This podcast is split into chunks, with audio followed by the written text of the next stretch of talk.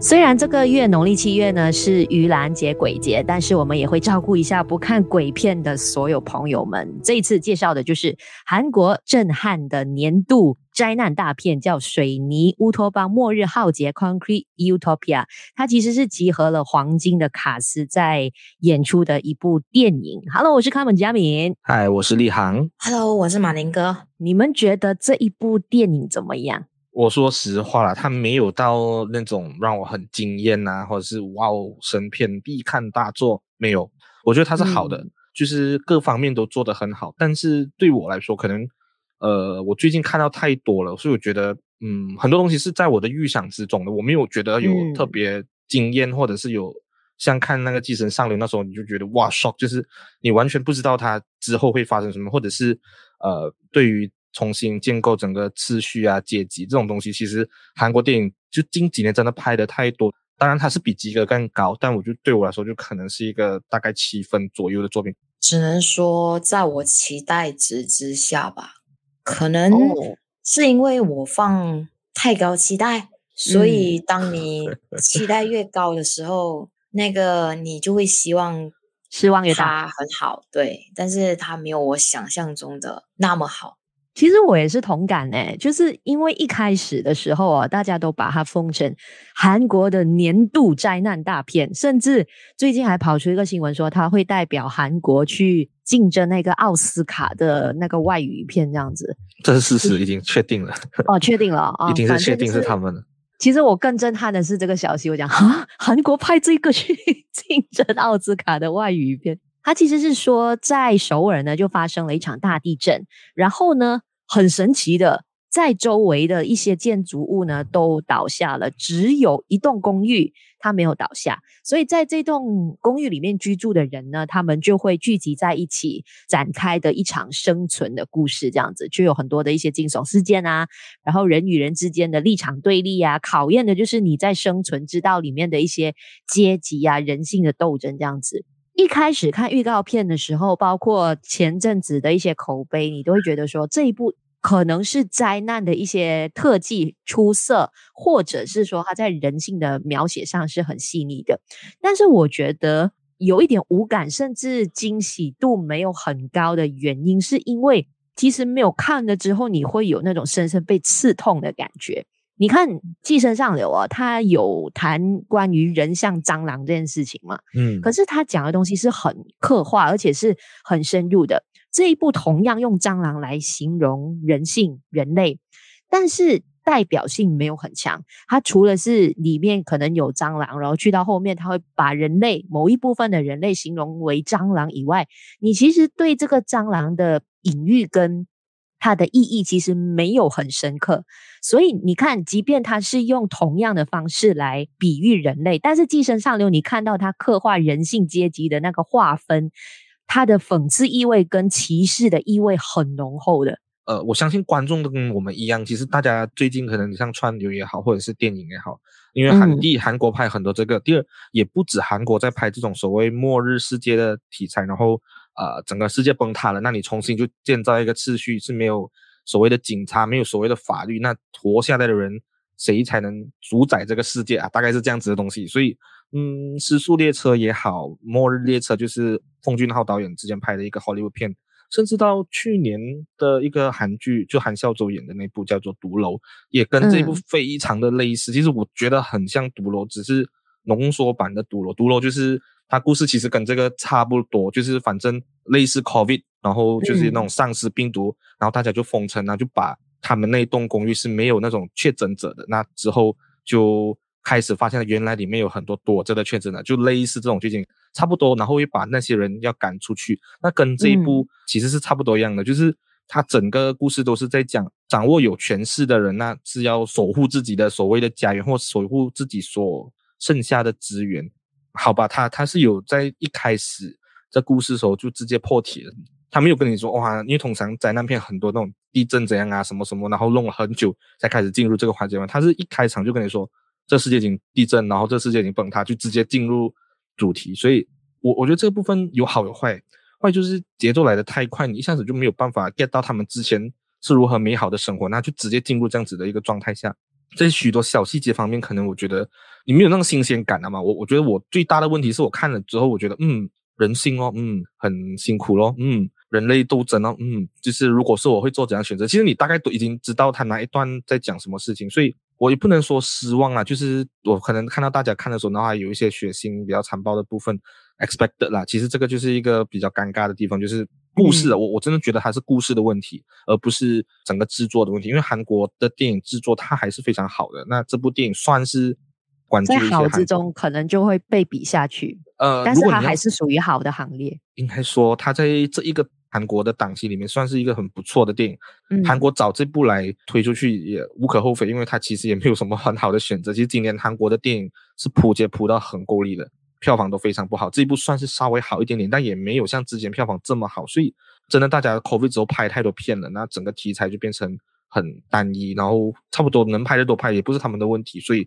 有点可惜。就是如果在影史或韩国电影里面，你会特别抽出来谈它吗？我觉得绝对不会。但你要知道今年不错吗？嗯，是不错。其实我自己想到的另外一部电影是。呃，有一段时间有上那个 Alive 的，就是呃，他、嗯、也是在讲，嗯，对，就是一栋呃，应该是说那个公寓的人也是被困着，是，然后有丧尸的那个题材，它不是像这个地震的题材，但是有类似。然后还有一部是西班牙的一个很小成本的电影，是讲很多层的一些人类他们在抢食物的那个。啊嗯嗯嗯、你随便举任何的例子，你都发现说其实。会有别的类似这样子的题材会做得更好，它可能不是灾难类型，但是描述人性方面更深刻。对比之下就觉得说这个还 OK，但是好像还不够好的整个感觉。立航刚刚说、嗯、里面有血腥的画面是。砍手啊，杀人啊之类一点点啦、啊，还有那个尸体呀、啊，就是在那个之类啦，一点点啦、啊。血腥哎，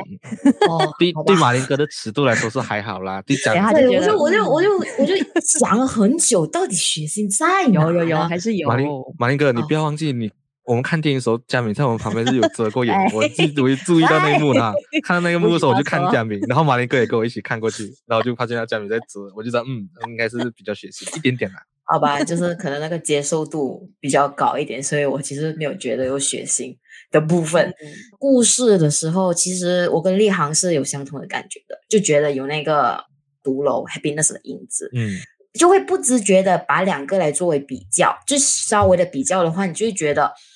独楼它会比较刺激一点，但是两个还不能比，是因为一个是电视剧，它可以铺长一点，一个是电影.它没办法铺。这个电影这个灾难片，就是它没有我所一开始期待的很震撼、很震撼的东西。可是你一开始期待的震撼是哪一方面？特技，也或者是故事的情节。嗯，如果你要说它最震撼的场面，只有一开头一开头的那个可能三十秒，仅此而已。啊、还有一个。朴叙俊在回忆部分，那短短几分钟，三三分钟左右的，啊、就就就就很短很短很短。就如果你要把它跟其他也是韩国的灾难片来比的话，完全就是不同的那个那个场面感。当然，当然，因为呃叙述的故事不一样嘛，因为这个是说呃灾难之后的那个故事，而且它的情节是，我知道他们是比较擅长是描描写人类的。自私，他的个性，嗯、但是在这一部来说，不会让我看完之后我很记得，嗯，那个人的那个点。嗯、如果我拿呃《Train to Busan》来说，我看完之后，我我会很记得那个那个很自私的那个安哥，到最后都要害死好几个人，就最后才领便当，然后也咬那个孔刘的那个。所以这个电影没有一个故事的点让我觉得很深刻，他他让我只有觉得呀。我就是在看李秉宪的个人秀，因为呃，他的演技，你一开始你真的觉得他可能是个傻子，到最后知道他其实是那个坏人的时候，嗯、那个演技的转变，我会觉得 OK 呀，这部戏就是看你的表演。对，这个故事啦，从一开始的片头还没有进之前，我们就已经注定了这个结局，因为毕竟他们是李秉宪自己的公司，然后朴叙俊啊。哦里面的朴智厚之类的配角，其实很多都是自己公司的。那既然是李秉宪自己公司，成也李秉宪，败也李秉宪，因为就是变成剧本必须稍微更多的地方是为他服务，像马林哥讲的提到的这个问题，就是他整个角色对演员来说他是好的，因为他可以很大的发挥度，他可以入围影帝，绝对没有问题，因为他真的是演的很强。但是在剧本来说，嗯、把他这个角色放太多的时候，那基本上是吃掉其他角色的那个戏份或光环，其实真的是很可惜，因为。其实你看其他的片子，其他人就变配角啦。对对，其他人就很配，连朴叙俊都很配，就是就完全没有发挥的那个空间，嗯、就觉得如果不认识的人，可能觉得他其实是一个普通的演员，而不是一个本来就可以当主角的角色，而一个明星。可惜的点是他演技强到呃，不是讲不好，概括了全部人。对对对，变成整个电影的割裂感是严重，你变成你你一个人跟其他人的频率是不在同个地方的，就觉得他是斩鸭式的。出来之后，你记得李秉宪的，你真的忘记完所有人，这个就是他的一个蛮大的问题了。嗯、如果真的要，也不能讲鸡蛋也挑过，但他确实是一个问题。我先不谈角色跟呃李秉宪的演技，我先回到刚刚马林哥讲到的那个故事的部分，就是你对于很多东西其实没有很深刻的印象。他在里面他铺成很多坏的这种人性、自私啊、贪婪啊、欺骗啊，他忘了去把那一批好的人，就是被这一批赶走的人。比如讲那一对孩子跟那个妈妈的，其实他是一个很好的线去铺陈，让我们观众对于好人更有感。当你真的对这种好人有更深刻的印象的时候，当这些好人被欺负，其实你的好没有铺出来哦，你的恶也不够明显的，就是你只会觉得说，对喽，人性就是会这样子很自私的，就这样 仅此而已。其实你感受不到那个恶了。他没有把那个对比给很明显的去带出来，以至于其实你对于里面很多他要讲的一些东西，其实你都没有太大的一个感觉，因为太多作品讲过了，再加上真实的人生就是这样子发生的，所以他的惊喜度就没有在那边。去到你们刚刚讲的那个呃朴叙俊他们那一对夫妻，最后后面的那一场戏就是为这一对角色给他们表演的空间嘛。嗯，但是我真的。看到那边的时候，我就想哇哦，这一段是 Titanic 哎，感觉到很 Titanic 的那个戏份，然后也没有太大的惊喜度，然后整个节奏也被拖，每一句对白他都要讲到很细腻，他没有太多想象空间。但是你说他没有好看之处，我觉得其实还是有些点是可以称赞的，比如说讽刺现代人以财富来定阶级，包括你看你地震了。他们怎样去分出谁是居民的代表，也是以家，就是买家这个东西来定义你到底是处于哪一个阶级的呃 level 的。其实这个东西是跟我们现实面每个人要有房子这个东西是一样的，你有房子才是你人生的一个成功之道。所以说，我觉得这样子的一个讽刺意味，对于我而言呐、啊、是有感觉的。还有一个角色，我觉得。稍微铺陈的比较好的，就是那个本来不是在这栋楼里面的，他中间突然间加入他们的那个女的角色。当他最后有这样的结局的时候，那一个是真的吓到的，因为你对这个角色有感觉。他前面就跟你说这个角色他是受过什么样的苦难，然后他进到去，他对于李秉宪有什么样的一个怀恨的一个态度这样子，然后最后他被就是李秉宪做了一些事情这样子，整个东西就很有血有肉。其实我觉得里面的角色除了李秉宪以外，还有那个阿朱玛，就是他的角色的刻画也 OK，还有这个女生，其他我真的一并都不记得。因为你刚刚讲的那个补充，就是我刚刚讲的飘之后，就是呃，如果大家有看小女子，或者是有看僵尸校园，她、嗯、就是里面的女主，所以其实她出现，我就知道，因为她是新生代演员比较有名的，那她不可能出来打个酱，她一定是很关键的一个角色了。呃，确实也很关键。明明就是女孩子，你就喜欢。哇，那里有这样子，就 我一看到他出来，我心想，嗯，厉害，很开心啊！看到看到他喜欢的人，女性艺人出来，我觉得我蛮欣赏这个艺人。但 OK 了，他在有限的时间内还记得，但我还是嫌不够多咯。可能就是前面的铺排有一点点 flashback 嘛。那后来李炳宪对他做一件事情，我就哦，就这样。可是有吓到吧？当下是有吓到了，我就没有想到就这么震撼，就是没有到震撼，就是有点吓到这样子。那另外一个阿朱玛是那个金善映吧，因为大家应该看过。一九九八，或者是那个补习的那个，老戏骨了，就是老戏骨了。但其实他这个角色呢，就存在感是不高的。他只是在旁边有一点好像很不好这样，但其实因为他对整个剧的帮助和实际意义是没有很大的。他这个角色所以，嗯，可惜的点是他有演技，但他发挥不到，因为这个角色没有吸引到这样。那到最后，这个也可以剧透啊，嗯、反正他就是他孩子死掉了，然后就在那边哭。有一段他自己的戏这样子。对，这样，但就其实对我来说，他没有对这个大环境造成什么影响，但。表之后，这个角色是有对整个大家居民的思想也好，还是怎么样，他们有去发掘一些内幕的东西，这些才可以去挖掘的地方。不然的话，你的角色是平的，就像阿朱妈，就是你放一个这样这样厉害的一个呃，算是绿叶演员，但你有没有好好的去用他去写好这个角色？有哪一个角色要多谈的吗？OK，我们比如说先从李秉宪开始谈了，因为我们刚刚都有提到李秉宪这个主要人物嘛，大家会觉得说这一次他是贡献了一个。影帝级的演技，因为它里面其实有很多表演的部分，比如说可能杀手这样子的一个眼神呐、啊，然后他面对很多居民的时候，那种形象是很正面，再到最后就是他跟那个朴叙俊有一段是朴叙俊一直在哀求他，然后他有一个。很阴沉的一个转变，甚至最后有一个很大的气场，是威胁很多人，然后变成一个很大的一个恶魔这样子。其实每一段你都可以看到，他是用不同的表演方式去带出他强大的一个气场的。演技上，你们觉得说这一次的演技是可以让他可能得到影帝这样子的一个宝座？如果要说起演技的话，其实我反而会想起他在那个我们的蓝调时光啦啊，对。那个角色虽然可能没有像电影角色那么的大起大落的那个性格，嗯、但是我觉得可能越平凡普通的角色越难去拿捏。所以你说他要以这个电影的角色去拿所谓的影帝，我觉得又好像还不至于。对，呃，我看过他非常非常多了。李炳宪算是韩国男演员，我看过算最多一部了，就是。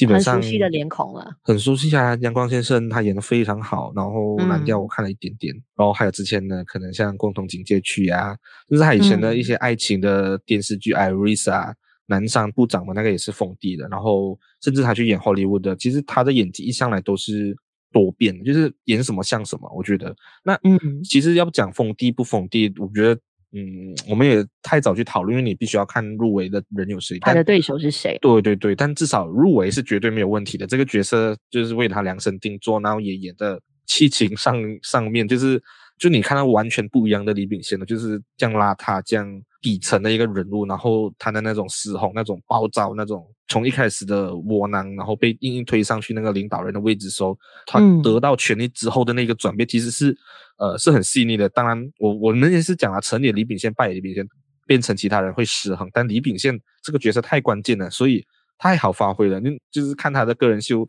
你很喜欢李秉宪的话，这部电影还是有一定的看点的。像我这样，虽然一些地方我不是很满意，但。欣赏他的演技就已经对我来说，嗯，还是值回一个票价，可能还是有一些竞争性啊。但我觉得入围是绝对没有问题的，肯定是一定会入围白想啊、青龙这些大奖的。除了这一点以外，其实你们有没有想到，比如说这部电影你加分之处的？我先说我自己好了。其实除了那个关于家的这种财富阶级的一个隐喻以外，其实我还有一点是喜欢它的结尾，因为它结尾其实是没有。矫情的东西的，但是它其实是用淡淡的一个语气去回应整部电影的无奈的氛围，就是那句话爆了一点点啊，就是外面的人，就是没有住在那个大楼的人，就问了那个呃女主角一句话，诶，听说住在那个大楼里面的人哦，都是会吃人类的哦，嗯、是不是真的？然后这个女主角她只回了一句，没有，他们都只是平凡人。其实这一句话看似好像是一个很简单的台词，但是我觉得它其实里面有很多的一些无奈跟呃沧桑的感觉。其实看到最后，你没有办法怪任何人的，就是你虽然看到说哦，李秉宪大恶魔，或者是谁谁谁就是坏人，嗯、你为什么这样子？但是你回看他这一句话去概括这些东西跟这些人的时候，他们也只是为了生存而已啊。每个人都是为了要让自己活下去，所以才会带来一个相对来说比较残忍的悲剧。人类就是那么渺小，我们能做什么？所以其实我觉得那个结局是 end 得刚刚好的，他不需要讲太多，一句话你就可以刚刚好去概括那个很淡的无奈的那种 feel。你们觉得结局还如何？还是说其实还有更多很精彩、更好的部分你们想要讨论？我觉得他反转算是做的不错啦，就是一步一步在铺陈这、嗯、这个方面。李秉宪那条线是真的是绝对没有问题的。我觉得揭露这个角色原来是一个怎么样的人，嗯，人性的部分在中间有一些刻画是 OK 的。我觉得他结局就像贾明讲的啦，就是在一个末日世界里面，还是有善良的人，带算是带来一个比较偏正面的想法，说，嗯，善良的人还是存在的，或者是说人还是继续要活下去。不管你的现在的状况是怎么样，你现在的东西是怎么的艰苦，还是即使你的整个社会只剩下你一个人，你的所有的亲朋戚友什么都不在了，那只要你还有想活下去的那一个心，你就无奈的活下去吧，对吧？就是 这，这就是我们人呐、啊，继续打工吧。看完之后你，你你就是这种感觉，就是好吧，嗯，不管怎样，这些人你就只能接受。对他的家庭倒到这样了，烂到这样了，废墟啊，那你还是要活下去。那我们这种打工仔。还能说些什么呢？那就继续活下去吧。我看完就是这样子的感觉。那其他那种人性斗争啊，嗯，如果是我，应该也没有要斗了，我就躲些一边哦。那没有食物吃就死了，不然不然能怎样？其实结局我有点忘了，但是、哦、但是快一个星期而已。脑海中会浮现呃一幕是那个女主角朴宝英，她全部人的面前去揭发那个李秉宪是坏人的时候。嗯你看到他好像用尽全力在呐喊，其实那一幕我特别有感触。我会觉得选朴宝英是有原因的，因为一开始的时候，我会觉得好像就真的是找他来，然后当个弱女子，当个朴叙俊的老婆而已，仅此而已。嗯。但是当那一个场景出来之后呢，我就会觉得那个场面想表达的是小小的身躯藏着大大的力量。呃，有些人可能。不太熟悉朴宝英的话，会觉得他真的是用完他的力气在喊，甚至你可能会觉得他喊的好像快断气了。但是对我来讲，就是这个是他可以展现出，就是女性其实不弱，她可以保护、嗯、想保护的东西。其实那一幕有一种感觉，就是那种哇，正义终于来了，稍微有点起伏的，但是很多东西就是零零碎碎，它其实可以在。做得更加仔细，然后更有感一点。但是在近期，如果比如说你还是想要看一些灾难片啊，喜欢看一些韩国的大卡司、黄金卡司演的一部作品的话，还是可以去支持一下这一部作品的，因为它还是里面有一些人性的东西是可以自己去看了之后斟酌跟呃思考一下，我们可以为这个世界做些什么样的东西。介绍你这一部电影叫《Concrete Utopia》。水泥乌托邦末日浩劫。